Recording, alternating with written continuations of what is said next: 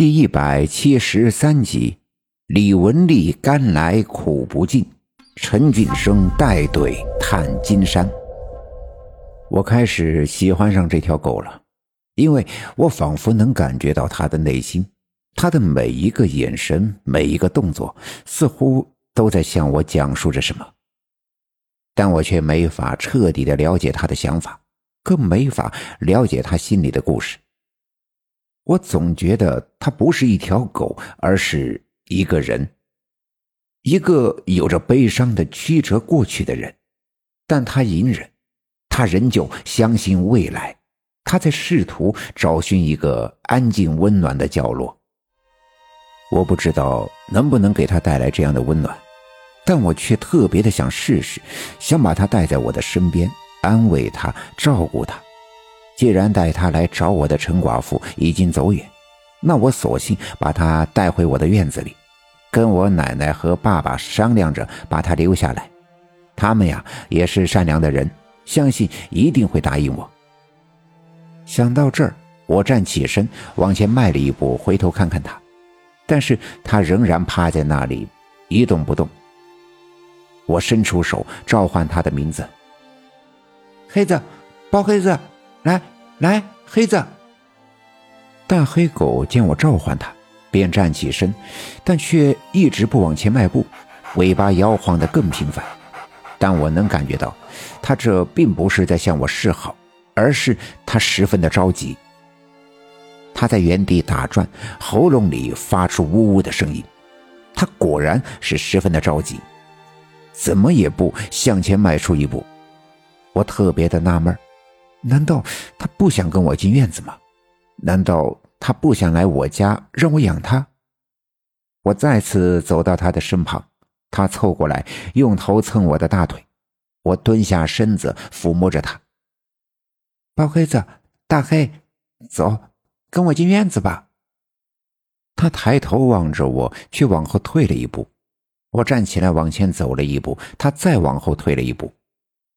我再走一步，他又退一步，索性转过身，拐过墙角，跑进溪沟，一转眼没了踪影。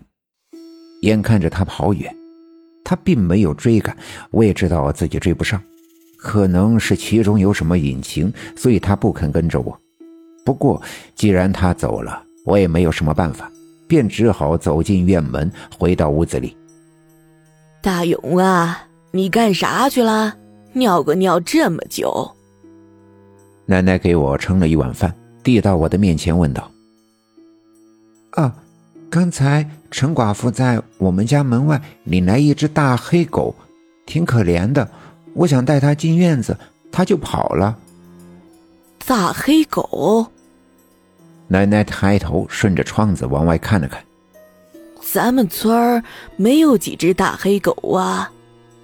特别可怜，又脏又瘦，可能是没人要的。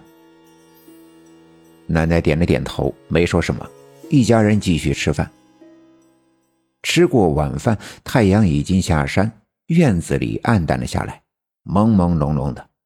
我走到大门口，隔着大门的栅栏向外张望。其实我是想看看包黑子回来了没有。果然，他仍然趴在墙角处，跟刚才一样。看见我，赶紧站起来，尾巴来回的摇晃。再次看见他，我特别的开心，但我知道他是不肯跟我进院子的。于是我摸了摸他的头，让他在大门口等我。我便赶紧跑回屋子，拿了两个馒头向外就跑。跑到大门口的时候，包黑子正在原地等我，头从院门的栅栏里伸进来，见我手里拿着食物，尾巴摇得更快了。我赶紧把馒头递过去，他狼吞虎咽地吃了起来。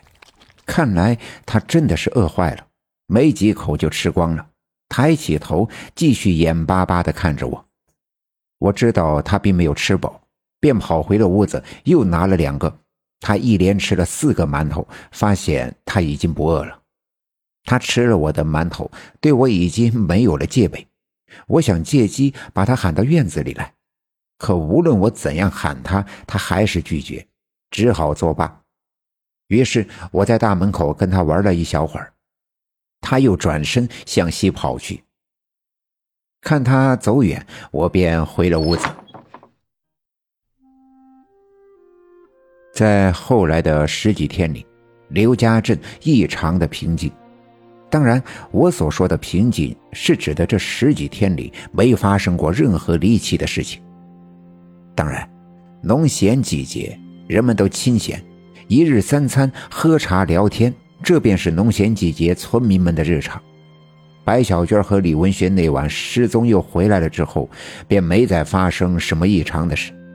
一开始呀，李文丽还一直担心他们的新房梳妆台下面的那个地洞会不会带来什么不祥，但看着小两口恩恩爱爱，时间久了便渐渐的淡忘。要说李文学和小娟结婚之后呀，小两口都变化不小。那天在街上，刘振刚遇见了李文学，李文学竟然对着刘振刚一笑，并且打了个招呼。这是这么多年来都不曾有过的事。自从他发了失心疯之后啊，便南山北坡的到处乱走，别说见了外人，就连在家跟李文丽都好几天不说一句话。现在却一天比一天好，除了见人会打招呼，还每天前前后后的帮李文丽干活